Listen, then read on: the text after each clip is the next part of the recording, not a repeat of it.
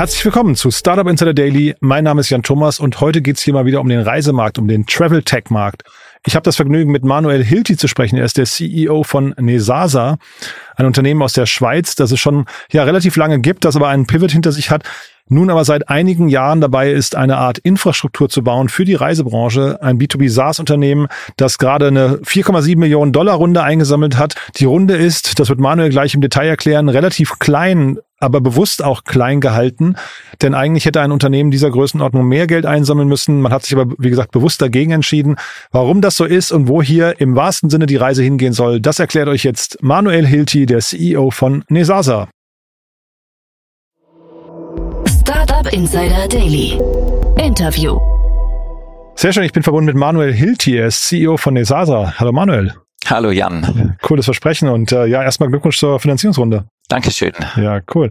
Ähm, Reisebranche ähm, ist ja ein turbulenter Markt. Ich verstehe aber richtig, ihr macht das als B2B-Geschäft, ne? Genau, wir sind B2B-SaaS-Anbieter für die Reisebranche. Wir haben äh, ganz am Anfang, als ich in die, in die Branche so quasi gestolpert bin, ich, ich kam aus der, aus der Software-Ecke, haben wir ehrlich gesagt mal B2C machen wollen, wie alle dann zumal, haben dann aber nach etwa zwei Jahren gemerkt, dass es nichts war für uns, weil wir waren, unsere DNA war wirklich die eines Tech-Teams und nicht eines Consumer-Marketing-Teams. Und dann haben wir irgendwann gesagt, ja gut, wir sollten vielleicht das machen, was wir am besten können. Und dann haben wir auf ein B2B Technologiemodell gewechselt, ähm, worüber ich heute noch sehr happy bin. Mhm. Ihr seid schon relativ alt, ne? Also, euch gibt's seit 2012, habe ich gesehen. Inzwischen eine AG, das ist ja auch spannend. Ja, also zwei Dinge. Erstens mal, was wir heute machen, machen wir eigentlich seit etwa 2016. Also wir hatten nach diesen B2C-Geschichten, hatten wir kein Rebranding gemacht. Das heißt, wir ziehen die History von was anderem eigentlich noch mit uns her. Mhm. Ähm, wir sind nicht ganz so alt tatsächlich, wie wir aussehen. Das andere ist, in der Schweiz ist eigentlich jedes Startup eine AG, ähm, weil äh, in der Schweiz ist die AG einfacher als die AG in Deutschland, aber die GmbH in der Schweiz, die ist zu wenig funktional, um ein Startup damit zu bauen. Das heißt, AG ist in der Schweiz eigentlich die Default-Gesellschaftsform für alle Startups. Mhm. Und aus der Schweiz heraus, ähm, jetzt so, ihr, ihr, ich verstehe richtig, ihr baut das global auf, ne? Ist das leicht oder schwierig? Ähm, kommt drauf an. Ich denke, es hat Vor- und Nachteile. Der Vorteil in der Schweiz ist, du musst von Anfang an global denken. Also unser, unser Pilotmarkt dann, dann zumal war gar nicht die Schweiz, sondern Deutschland, weil ja. man hat so einen kleinen Heimmarkt, dass man oft eigentlich von Anfang an über die Grenze blickt. Das ist ein Vorteil. Der Nachteil ist, dass man eben keinen großen Heimmarkt hat und die Vorteile eines großen Heimmarkts nicht mitnehmen kann. Es gibt so beide Seiten der Medaille hier. Ja, ich hatte schon einige Startups hier aus der Schweiz, die waren aber meistens aus der Finanzbranche und die haben dann oft gesagt, sie können gar nicht raus aus der Schweiz wegen den Regulatoren oder es wäre halt irgendwie relativ kompliziert. Deswegen habe ich gefragt, da seid, da seid ihr jetzt ein bisschen anders gestrickt. Erzähl doch mal vielleicht oder erklär doch mal vielleicht euer Produkt. Ähm, das ist ja äh, vielleicht nochmal für, für jeden wichtig zu verstehen, was ihr genau macht, ne? Genau, sehr gerne. Wir sind tätig an einer der, der letzten Fronten der Digitalisierung in der Reisebranche und da geht es darum, wenn komplexe, personalisierte Reisen verkauft werden. Ähm, wir bringen sehr viel Automatisierung und Interaktivität in die Planung, Buchung und dann auch das Post-Booking-Management von solchen Reisen, das können mehrtägige Multistop-Reisen, individuelle Reisen, Gruppenreisen, alles, was ein bisschen komplexer ist als nur ein Flug oder ein, oder ein Hotel oder so. Und der Grund, wieso das wirklich eine der letzten Fronten der Digitalisierung in der Reisebranche ist, ist, dass das ein wahnsinnig komplexes Problem darstellt. Also für die außerhalb der Reisebranche eines der der, einer der größten Challenges im Travel Tech ist die extrem fragmentierte Supply Chain in der Reisebranche. In der Reisebranche hast du Millionen von Suppliern. Das ist ziemlich speziell, haben die meisten anderen Industrien nicht. In allen Ländern der Welt mit verschiedenen Digitalisierungsleveln, verschiedenen Arten von Datenqualität, verschiedenen Terms and Conditions, verschiedenen Behaviors und so weiter. Und das ist, das ist schon schwer genug, wenn du versuchst, eine Vertical zu konsolidieren, also Flüge, Hotels, Activities, was ja, wo einer der größten Player ja auch in Deutschland ist mit Get Your Guide. Ähm, Vacation Rentals gibt's in Deutschland auch zwei sehr große Player. Ähm, Transfers, äh, Mietwagen und so weiter. Aber es wird eben noch komplexer, wenn du dann mehrere dieser Produkte verschiedener Typen in einer Reise kombinierst. Und dann im Prinzip explodiert dir da die Komplexität. Es gibt so viele mögliche Behaviors und Edge Cases und was auch immer du dran denken musst, dass das einer der Gründe ist, wieso das die Firmen, die solche Reisen verkaufen, das heute immer noch zu einem sehr großen Grad manuell machen. Und was wir machen ist, wir haben eine Plattform, die so viel wie möglich dieser Komplexität eben in der Software abfängt und abhandelt, so dass der Prozess für die User, und das können sowohl Agents wie auch Endkunden sein, so einfach, so interaktiv und so seamless wie möglich dann gestaltet wird. Hm. Finde ich nett, dass du Get Your Guide als deutsches äh, Startup bezeichnest. Es gibt ein paar, die auch sagen, es ist ein Schweizer Unternehmen, deswegen ist es umso schöner, dass du das als Deutsche ähm, klassifizierst. Ähm, eure Kunden, du hast ja gerade von Agents und äh, Endkunden gesprochen.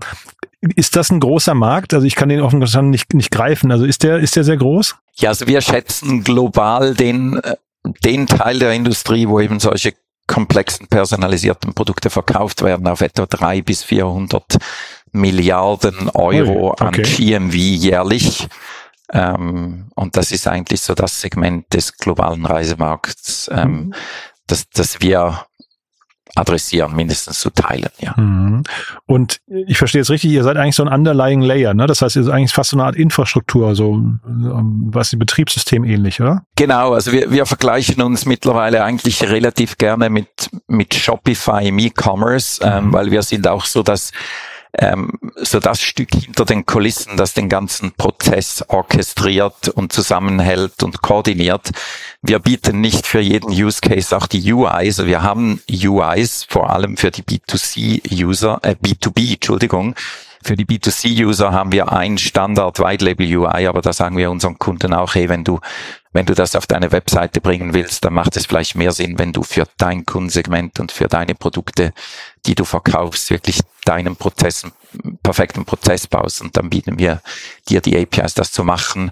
Dann haben wir halt hinten durch dann wahnsinnig viel Integration mit allen möglichen anderen Komponenten in, ähm, in diesem Prozess, also mit Supply, mit Backoffice und Accounting-Systemen, mit Payment-Systemen, mit CRMs und so weiter. Und wir sind eben, wie gesagt, das Stück dazwischen, das so den ganzen Prozess zusammenhält und koordiniert. Mhm. Wo steht ihr heute in eurer Entwicklung? Wir haben, wir sind heute am Punkt, wo man sagen kann, ja, wir wir sind so Anfang, Anfang Scale-Up-Phase.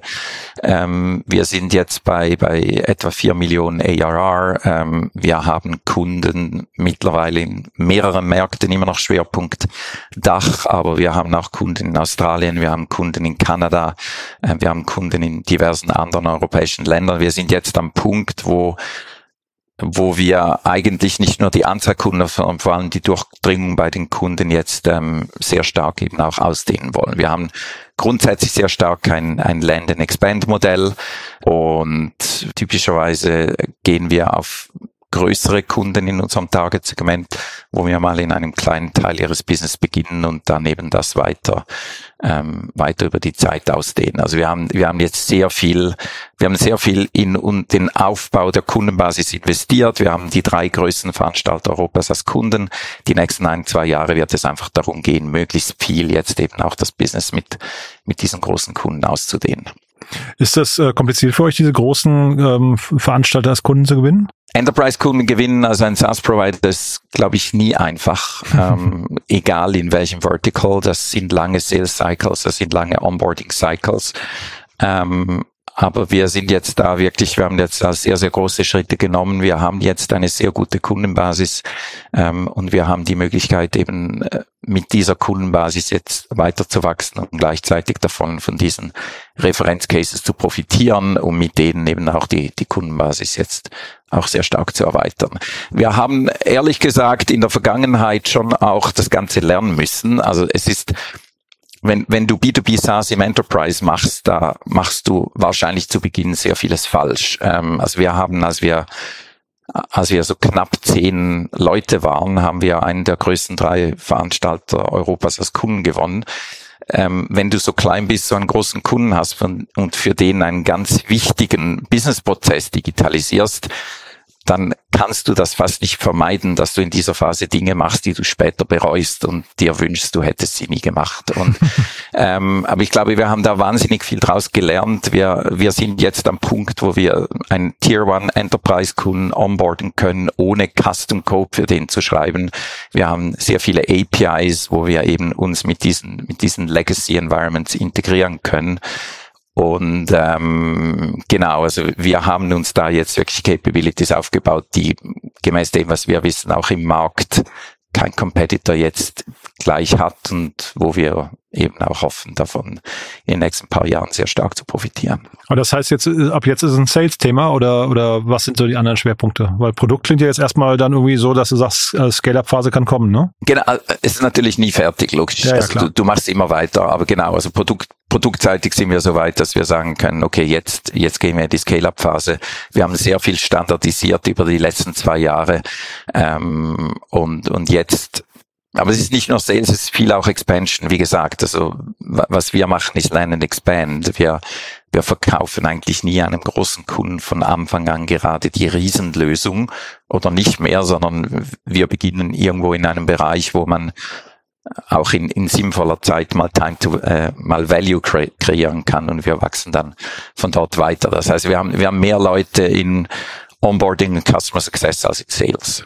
Welche KPIs guckt ihr euch gerade am meisten an? Was sind so die Dinge, auf die ihr euch fokussiert? KPIs, ja, wahrscheinlich schon auch die typischen, die typischen SaaS-KPIs. Also da geht es um die, natürlich um die ganzen Akquisitions-KPIs, ähm, Acquisition Cost, ähm, Länge des Sales Cycles, da haben wir uns sehr stark drauf ähm, fokussiert. Aber Aktuell sind wir, wie gesagt, sehr stark Onboarding und Expansion Focus. Das heißt, Time to Value ist zum Beispiel ein KPI, den wir aktuell gerade sehr, sehr stark anschauen. Wie, wie können wir Onboarding beschleunigen? Wie können wir es erreichen, dass unsere Kunden schneller mit der Plattform wirklich auch produktiv gehen? Ähm, Umsatz machen, Wert generieren, das ist etwas, was aktuell sehr, sehr wichtig ist die ganzen anderen Dinge wie GRR, NRR, ich meine, das, das ist einfach sowieso inhärent wichtig ja, ja, da musst du, mhm. da musst du immer drauf schauen. Ja. Mhm.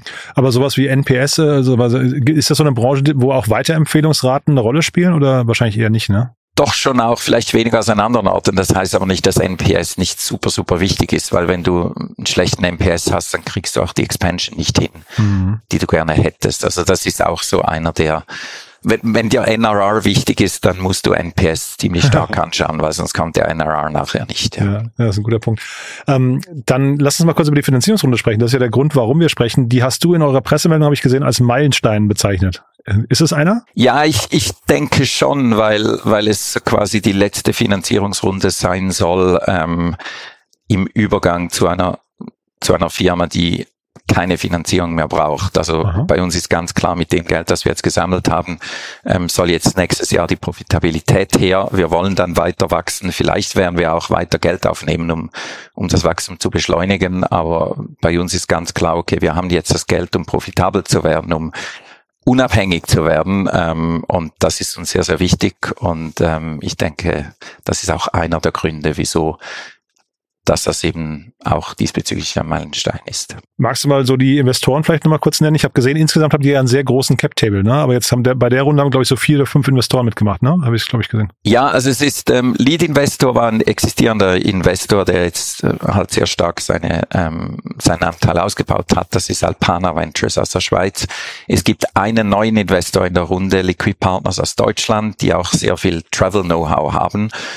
Der Rest waren Bestehende, die dann mehr oder weniger noch ihr, ihr Prorata mitgemacht haben. Also die zwei sind eigentlich so die, die wichtigen, die entweder neu sind oder, oder eben auch signifikant ähm, sonst neu. Und der Rest war schon die, ein Teil der bestehenden Investorenbasis, die da auch weiter mitgezogen haben. Das heißt, dann ist die Frage, ob das ähm, Funding-Umfeld jetzt generell schwierig war, für euch nicht ganz so relevant gewesen. Ah, doch, das ist schon relevant. Ähm, das ist für jeden relevant. Ähm, es, es ist, glaube ich, auch ein Zeichen des Funding-Umfeldes, dass, dass halt diverse diverse Startups in den letzten neun Monaten auch sehr stark wieder zu den existierenden Investoren gegangen sind. Mhm. Ich glaube, ich finde unsere Mischung gut aus existierenden plus noch neuen Investoren. Ich glaube, mhm. das ist auch grundsätzlich ein Mix, den man haben sollte. Ich glaube, in einem anderen Funding Environment hätte man vielleicht eher einen externen Leak gehabt, wobei in, in einem solchen Funding Environment eben das Zeichen auch gut ist, wenn ein interner vorangeht und sagt, ich glaube an die Firma, ich, ich bin bereit, das weiterzuziehen. Aber äh, ich meine, einfach war es für niemanden in den letzten neun Monaten. Es war es auch für uns nicht und das macht uns natürlich umso mehr glücklich, dass dass wir jetzt an diesem Punkt angekommen sind. Zeitgleich, du hast ja gesagt, also einmal, einmal wisst ihr ungefähr, wie euer Markt jetzt gerade tickt. Ne? Ihr habt, also ihr seid kurz, kurz vor der Scale-Phase, Product Market Fit ist gegeben und so weiter. Also das heißt, da gibt es keine großen Unbekannten mehr. Und zeitgleich hast du ja gesagt, der Markt ist eigentlich sehr, sehr groß. Ne? Warum, also was spricht jetzt dagegen, dass dann Externe ähm, äh, Lust auf euer Modell gehabt haben könnten? Ah, ich glaube, es ist nicht so, es ist nicht so, dass Externe keine Lust auf das Modell gehabt haben. Ähm, ich denke, der Punkt ist mehr, wir haben da ein bisschen eine atypische Runde gemacht von der Größe her. Also mhm. typischerweise in un unserer Firmengröße musst du irgendwie 10, 15, 20 Millionen raisen, um eine gewisse, gewisse Klasse von Investoren zu kommen, die eben sich auf dieses Segment ähm, fokussieren. Das wollten wir nicht. Wir wollten jetzt gar nicht so viel Geld raisen. Das heißt, äh, da bist, da bist du sofort mal ein Outlier im Fundraising-Markt. Und ähm, ich glaube, das, das ist einer der Punkte, wieso wir dann auch bewusst gesagt haben, wir wissen, was wir brauchen, wir wollen das raisen. Wir machen das mit jemandem, der auch versteht, was wir brauchen und der versteht, was jetzt eben auch der Plan der nächsten 12 bis 24 Monate sind. Und wir wollten da niemandem irgendwie einen Plot verkaufen, wir gesagt haben, ja, gib uns 15 Millionen, wir geben sie dann schon irgendwie sinnvoll aus, weil wir gesagt haben, ja, aktuell brauchen wir gar nicht 15 Millionen. Und ich glaube, das war mehr so der, der Grund, ähm, das so zu machen. Aber ich glaube, es ist auch wichtig, dass, dass du dich da nicht, nicht zu stark verbiegst und, und einfach so raised, wie halt die, die typischen, die typischen Schemas da so funktionieren. Generell habe ich gesehen bei Crunchbase, dass ihr, ihr habt schon relativ viele, sag mal, also zumindest, ich weiß gar nicht, man kann es glaube ich gar nicht Funding-Runden nennen, weil es sind immer wieder so vereinzelte Events, die ihr da irgendwie, ähm, die dort aufgeführt werden. Aber ihr habt so, sagen wir, eure Seed-Runde zum Beispiel laut Crunchbase gestreckt über mehrere Jahre zum Beispiel, ne? Oder auch die Series A hat mehrere, äh, äh mehrere Einzel-Events. Ähm, ist das, äh, ist das richtig bei Crunchbase und war das bewusst so? Ja, es ist, äh, es ist zumindest teilweise richtig. Es, es ist natürlich immer die Frage, wenn du so mehrere Tranchen hast, kommunizierst du die separat oder nicht. Also da gibt's so, äh, da gibt's so eine gewisse Variabilität drin. Es war auch nicht alles geplant. Ähm, das hat, einerseits hat's halt damit zu tun mit dem kompletten Wechsel des, des Businessmodells, wo ich gesagt habe, also wir, wir ziehen da auch noch die B2C-History mit, wo wir wirklich was anderes gemacht haben.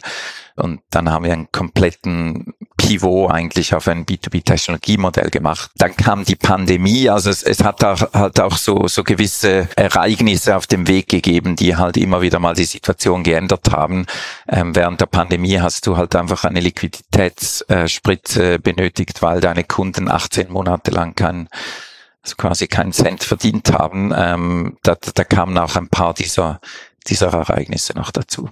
Trotzdem, also ihr habt schon insgesamt, glaube ich, 17 Millionen oder so hatte ich gesehen, eine eingesammelt. Ne? Das ist schon eine stattliche Hausnummer, jetzt auch wenn wenn es über eine längere Zeit ist, natürlich auf der anderen Seite.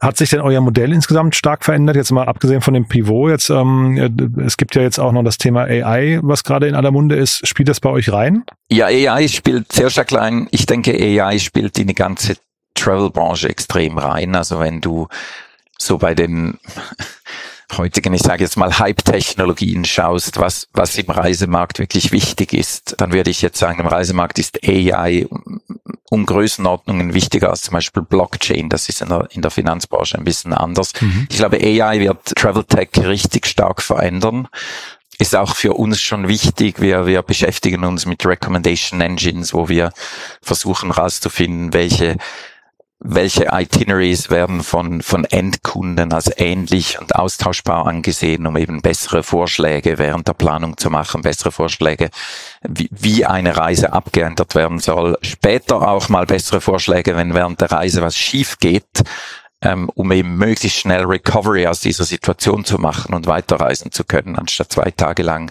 total gestresst alles neu zu planen. Da, da wird man ohne AI nicht wahnsinnig weit kommen. Was jetzt neu dazu gekommen ist, ist, dass ähm, ChatGPT auch sonst in der Reisebranche eine sehr starke Wirkung sehr schnell gehabt hat. Also du siehst jetzt ganz viele große ähm, Player in der Branche, die die schon irgendwelche ChatGPT-Plugins benötigen, um eben Hotels ähm, aufgrund von ChatGPT Recommendations buchen zu können, ähm, Flüge aufgrund von ChatGPT Recommendations buchen zu können. Also haben ja Expedia, Kayak, ähm, diverse Player sind da relativ schnell mit solchen Lösungen rausgekommen. Ähm, wo wir uns da sehr stark positionieren, ist eben, wenn man dann so gesamte Reisevorschläge solcher AI-Bots dann irgendwie auch operationalisieren will. Weil das Problem ist, mhm. ähm, es gibt heute mittlerweile sehr gute Quellen von Recommendations, was für Reisen man dann machen soll. Aber das Umsetzen dieser Recommendation in, in nicht nur buchbare, sondern dann auch also quasi operationalisierbare, managebare Reisen, das ist das Stück, das mehr oder weniger noch fehlt. Und, und da sehen wir uns halt als den Engine Room, der dann diese Recommendations übernimmt, in buchbare Reisen umsetzt und das dann eben auch so umsetzbar macht. Und wir, wir sind da auch dran, wir haben auch Workable Prototype, äh, Prototypes, wo man die Recommendations solcher AI-Bots eben in diese buchbaren Reisepläne übersetzt und dann über unsere ganz normalen Mechanismen eben auch ähm, ausführen kann. Und, und da sehen wir, da sehen wir für uns ein Riesenpotenzial. Ähm, wir sehen das wirklich als große Chance, nicht als Threat, dass eben gewisse Entwicklungen in der Reisebranche durch, durch AI hier noch sehr, sehr stark beschleunigt werden. Ja, aber es ist ein schönes Bild, was du gerade zeigen. Das ist für euch eine tolle Chance auf der einen Seite. Ich höre aber auch raus, AI hat eigentlich hinterher zwei Funktionalitäten. Einmal quasi der, der Umgang mit den Daten und dann auf der anderen Seite, das klang jetzt gerade so durch, als wäre da möglicherweise so ChatGPT auch so eine neue Art von Interface, die sich vielleicht dann durchsetzen könnte. Stimmt das? Ja, Absolut. Ja, weil das ist tatsächlich so, also jetzt ähm, kenne ich natürlich die Reisebranche nur als Anwender, aber ich finde tatsächlich so die, äh, ich weiß nicht, die Interfaces, die man dort hat, das ist eigentlich in der Regel relativ eingeschränkt. Ne? Man hat, also das, das Buchen von Reisen ist eigentlich eher fast ein, weiß nicht, da muss man, da muss man sehr viel Geduld mitbringen und da, da und sehr viel Gelassenheit, um da nicht irgendwie auszuflippen manchmal, ne? Genau. Ja. Und, und was du mit uns, also mittlerweile, das, das wird dann dieses Jahr ähm, höchstwahrscheinlich noch produktiv gehen. Was du mit uns dann eben kannst, ist, äh, ChatGPT schlägt dir eine Reise vor, ähm, das wird automatisch in, in ein Itinerary umgesetzt. Ähm, mhm. das heißt, unsere Kunden werden dir dann ChatGPT als Interface anbieten können und du kannst dann die Reise sehr bequem dann bei ihnen buchen. Ja, klingt super. Das heißt, wo seht ihr euch jetzt dann in, also das klingt erstmal, die, die Firma ist auf einem guten Weg, aber würde sich das trotzdem im Kern doch mal verändern, wenn man jetzt noch mal so drei, vier Jahre in die Zukunft äh, schaut? Hat dann AI für euch quasi, bringt das den nächsten Pivot mit sich oder ist das einfach nur ein Ausbau eurer jetzigen Marktstrategie? Ich glaube, das ist sehr stark in line mit der jetzigen Strategie. Ich sehe da keinen Pivot auf uns zukommen, sondern ich, ich denke weg, das ist ein Trend, der, der sehr stark in das reinspielt, was wir sowieso machen wollten. Ja, spannend. Und du sagst profitabel, das ist jetzt, also ich meine, es ist natürlich toll, wenn man auch mit so einer Story rausgehen kann, dass man weiß, man kann profitabel werden. Ähm, nichtsdestotrotz hast du gesagt, vielleicht setzt ihr doch auf Wachstum. Was denkst du, wo steht ihr in drei, vier Jahren? Ähm, das kann ich dir ehrlich gesagt noch gar nicht sagen. Ähm, mhm. Das ist etwas, was wir in einem Jahr, äh, in einem halben Jahr oder in einem Jahr uns noch mal anschauen werden. Wir wollen jetzt mal diesen nächsten Meilenstein erreichen und dann werden wir uns zusammensetzen und sagen, okay, wie, wie machen wir jetzt weiter? Ähm, ich denke, da gibt es noch ein paar Optionen, die da rauskommen könnten. Wenn ich jetzt was sage, dann ist die Chance zu groß, dass ich mich dann in einem Jahr wieder korrigieren muss. Das finde ich extrem seriös. Manuel, hat mir, hat mir großen Spaß gemacht. Haben wir was Wichtiges vergessen? Nein, ich denke nicht groß, außer dass ich denke, dass die nächsten zwei, drei Jahre im Travel Tech wahnsinnig spannend sein werden. Also nicht nur nicht nur wegen AI, sondern da gibt's wahnsinnig viel Konsolidierung, da gibt's einen sehr starken Make-to-Buy-Shift.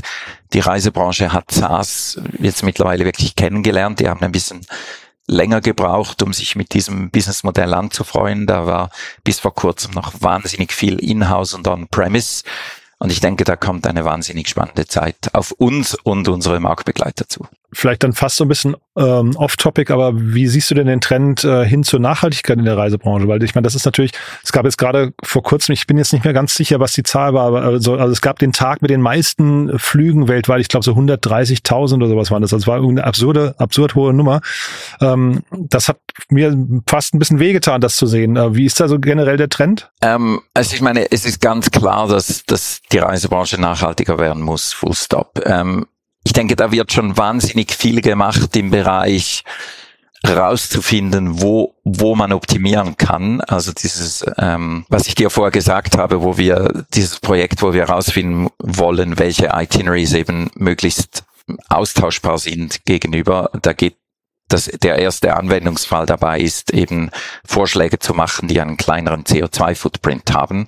Ähm, aber der Punkt ist natürlich, dass am Schluss nichts wird dran vorbeikommen, dass einfach die Flugbranche auch grüner werden muss. Also wenn da nicht in den nächsten sagen wir jetzt mal drei bis fünf Jahren was Signifikantes passiert mit, mit nachhaltigeren Treibstoffen, mit und so weiter und so fort, dann wird wahrscheinlich ähm, vieles anderes halt dann wirkungslos bleiben. Und ich denke, das ist der Punkt, wo man unbedingt jetzt sehr, sehr schnell anpacken muss, damit damit die Reisebranche eben auch wirklich grüner wird. Neben all den wahnsinnig positiven Aspekten, die sie hat, und ich denke, das darf man auch nicht vergessen. Also während der Pandemie wurden an vielen Orten, wo früher Touristen hinkamen, Urwälder abgeholzt, weil die Einkommensquelle gefehlt hat. Es wurden mhm. mehr Nashörner so quasi gejagt, als wenn die Touristen dort sind und sich die Nashörner anschauen und so weiter. Ich denke, der Tourismus hat eine wahnsinnig große positive Kraft weltweit mhm. und die darf man nicht vergessen. Das Problem ist einfach, da ist noch ein String attached und diesen String müssen wir lösen. Mhm. Ja, ist ein tolles Plädoyer, finde ich auch genau richtig, wie du es gerade sagst. Da muss man wahrscheinlich den AI-Bot jetzt einfach nur trainieren, dass er eben auf nachhaltige Reisen mehr achtet. Ne? Das kriegt man wahrscheinlich da äh, in, in so ein AI-System auch reingepflanzt. Das ist sicher, was das passieren muss, ja. Super. Manuel, hat großen Spaß gemacht. Ganz lieben Dank und äh, weiterhin viel Erfolg. Dankeschön. Mach's cool. gut. Bis dann. Tschüss, Jan. Ciao. Startup Insider Daily, der tägliche Nachrichtenpodcast der deutschen Startup-Szene. Das war Manuel Hilti, CEO von Nesasa. Spannend, oder? Also tolle Einblicke, finde ich, in die Reisebranche, in die Travel-Tech-Branche, in die auch, man darf wirklich nicht vergessen, Probleme, die diese ganze Branche natürlich während der Pandemie hatte natürlich. Ähm, trotzdem finde ich eine sehr beachtliche Story. Der Pivot, den man scheinbar sehr lässig abgeschüttelt hat und seitdem ein äh, wirklich spannendes Unternehmen aufbaut, finde ich, was durchaus, zumindest von außen betrachtet, gerade vom Zuhören, das Potenzial hat, relativ groß zu werden. Bin sehr gespannt, wie es da weitergeht. Wir bleiben auf jeden Fall in Kontakt, auch wenn Manuel natürlich gerade gesagt hat, sie wollen eigentlich keine keine Finanzierungsrunden mehr abschließen. Mal schauen. Wir bleiben dran. Wenn es euch gefallen hat, gerne weiterempfehlen. Vielleicht kennt ihr Menschen, die in der Reisebranche tätig sind. Dann sollten Sie hier vielleicht mal reinhören. Oder vielleicht kennt ihr auch sonst jemanden aus eurem Freundes- oder Bekanntenkreis, der uns noch nicht kennt, der hier einfach mal reinhören sollte. Vielleicht ist das dann hier genau die richtige Folge dafür. Dafür schon mal vielen, vielen Dank. Und ansonsten, wie immer, der ganz kurze Hinweis auf unsere Plattform. Ihr wisst, wir bauen Deutschlands größte Plattform auf für die Startup-Szene. Das heißt, wir wollen dort alle Startups, die es gibt, die, die man kennen sollte, die wollen wir dort verorten, durchsuchbar machen, Verschlagworten den jeweiligen Branchen zuordnen. Das Ganze mit detaillierten Profilen. Das heißt, ihr seht dort die Gründungsteams, die Managementteams äh, oder C-Level. Ihr seht die ganzen Business Angels und äh, Investoren. Jede Menge News zu den Startups. Dazu ganz viele Podcasts und ein großes Jobboard. Also ich glaube, es für jeden, der in der Startup-Szene unterwegs ist, wirklich ein kleiner Traum. Schaut euch mal an, www.startupinsider.de und dann gerne Feedback geben oder auch das gerne weiterempfehlen. Und falls ihr jemanden kennt, der oder die für die Startup-Szene so brennen, wie wir das tun, wir suchen nach wie vor Mitarbeiterinnen und und Mitarbeiter zum einen in der Redaktion, aber auch im Sales-Bereich oder freuen uns natürlich auch über Menschen, die einfach von sich aus sagen, hey, das könnte zu mir passen, ich bewerbe mich einfach mal und dann gehen wir in den Austausch und gucken, ob es irgendwie passt. Ja, das war's von meiner Seite aus. Euch vielen Dank fürs Zuhören, fürs Weiterempfehlen und ja, ansonsten einen tollen Tag noch und vielleicht hören wir uns nachher nochmal wieder und falls nicht nachher, dann hoffentlich spätestens morgen. Bis dahin alles Gute. Ciao, ciao.